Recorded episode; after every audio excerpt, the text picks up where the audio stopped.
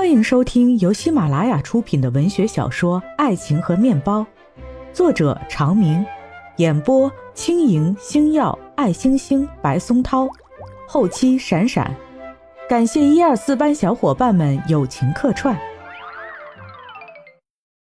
第十集，一上高三，整个班上的氛围都不一样了，打打闹闹的少了，闷头看书做习题的多了。年级三天一小考，五天一大考，过了一两个月又是模拟高考，每个人心里都有沉甸甸的压力。这压力随着高考日期的临近，越发大，越发重。平兰和陈美诗楚萧课间的散步取消了。陈美诗发现了第三个教学楼背后一个幽静的所在，那里种了一片小树林，还有小亭子和几块奇石。三个人就在午休和晚自习前相约着去那里背书。没有几天，不知怎么的，整个班都知道了，全去那里看书。齐昊天去楼后小树林的第一天就看见了平兰，他走过去一拍平兰的脑袋：“有不会的就问哈。”平兰先吓了一跳，回头看见是他，撇撇嘴：“美式成绩比你好，我问他。”瞎说，每次考试我名次都在他前面。好心当成驴肝肺，我还为你发愁呢。愁什么？长那么磕碜，嫁人也嫁不出去，成绩又那么差，考不上大学咋整？考不上也不用你养活。想得美！你想让我养也不可能，我也得养个饭量小的，不能养你这么能吃的。平兰气得说不出话，半天才挤出了一句：“你才能吃。”齐昊天也不恋战。哈哈一笑，走开。过了一会儿，又绕回来。就你那成绩，连志愿都不好填。咸吃萝卜淡操心。哎，你想报哪儿呀？也不是我选学校，是学校选我。要是我自己能选，就选个离这儿最远的。那为啥？好离你远点儿。你要这样，我非得气气你不可。反正我能选学校。我就选个在你旁边的学校，气死你！你要是真有这个能耐，我就佩服你。嘿，你这么说，那要是真的，你咋办？要是真的，我就给你洗臭袜子，洗十年。行，你记住了。那要是假的，你咋办？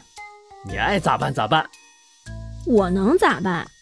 我们肯定高中毕业就没有联系了，说不定到老了坐火车，我看见对面坐着一个没牙老头子。再仔细一看，原来是满脸褶的齐昊天呀！我肯定连招呼都不打，自己写张小纸条放你兜里，悄悄的下车。好好，你这个没牙老太太。平兰对齐昊天的话嗤之以鼻，哪儿说哪儿了。填志愿的时候，选了离家千里之外的 C 市一所二本大学。庆幸的是，平兰接到了录取通知书。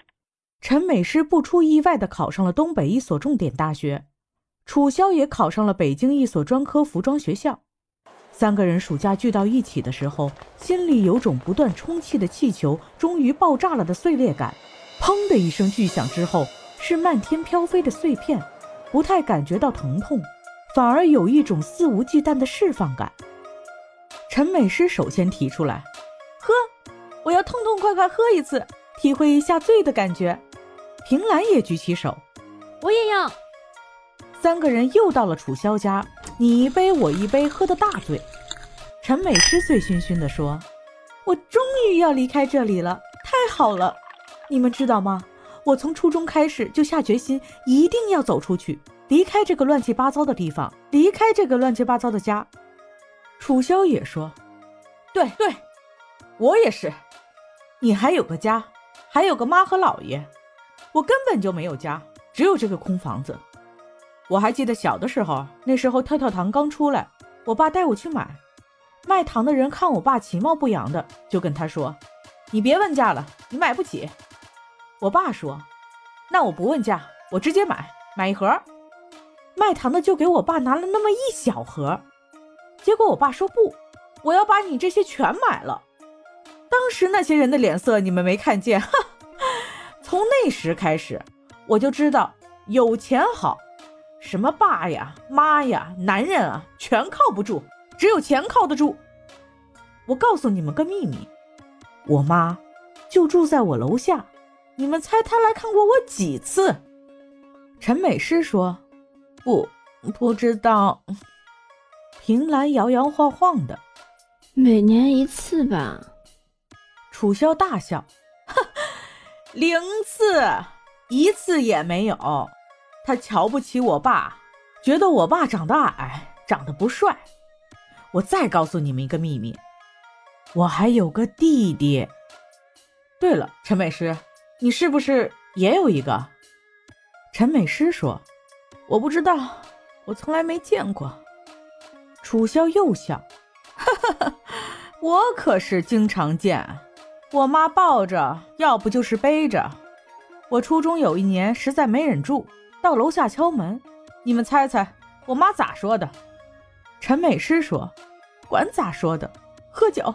我们离了这里，她爱咋说咋说。”楚萧说：“哼，他塞给我两块钱，跟我说：‘你就当没我这个妈，别来了啊！’” 平兰眼角有点湿，摇摇晃晃地站起来，一下子扑下去抱住楚萧。反正咱们都要走了，对，走得远远的。我要挣钱，挣大钱！哈哈哈哈哈哈！说完就狂笑，然后又狂哭。陈美诗也跟他一起哭。平兰坐在地上，也不管他俩听没听，接近自言自语的：“我也想走。我大表姐年纪轻轻结婚，没两年又离婚，自己带着孩子。有一年她肚子疼，医生说是阑尾炎，把她拉进手术室，划开肚子一看，不是阑尾炎。”匆匆忙忙的把子宫切除了，结果现在肚子还疼，她又没钱，不想再去医院看，一直挺着呢。我姥姥有一年胃疼，走路去的医院，那么大年纪给她做胃镜，做完立马昏迷，没有两天就离开了。结果那家医院是我大舅单位开的。大舅怕追究医生责任，单位给他穿小鞋，不声不响的，这个事情就过去了。我二舅得了胃癌，他女儿是抱养的，十几岁就不顾他反对结婚了。女婿知道他生病，就买了高额保险，找了个人冒名顶替去做体检，体检也是找了关系的。结果我二舅一离世，他就拿着赔偿保险的钱去买了辆车，还有我，嗯，得了，我还是不说了。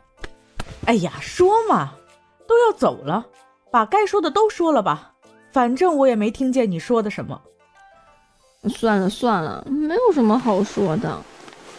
嘴里这样说着，平兰却开始继续叨叨：“我大姨。”生了三个孩子，老大都四十多，快五十了，不出去工作，娶了媳妇儿，生了孩子，一家三口都指望大姨一个人的退休工资生活，家里欠了一屁股债。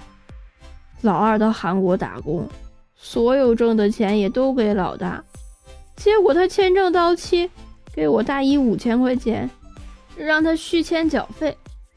可就是这些钱，都全让老大给花了，老二成了黑户，不敢回国，在那边继续偷偷摸摸的打工。老三是个女儿，只比我大半个月，结果，哎，算了，我还是不说了。楚萧和陈美诗本来也没有听他的，两个喝着聊着，不由自主的唱起来。平兰捂着耳朵大喊。吵死了！可他们还唱，唱着唱着又哭起来。平兰看他们两个伤心，自己也跟着哭，眼泪鼻涕的，不知道为谁而流了下来。众朋友们，本集已经播讲完毕，感谢收听，我们下一集再见。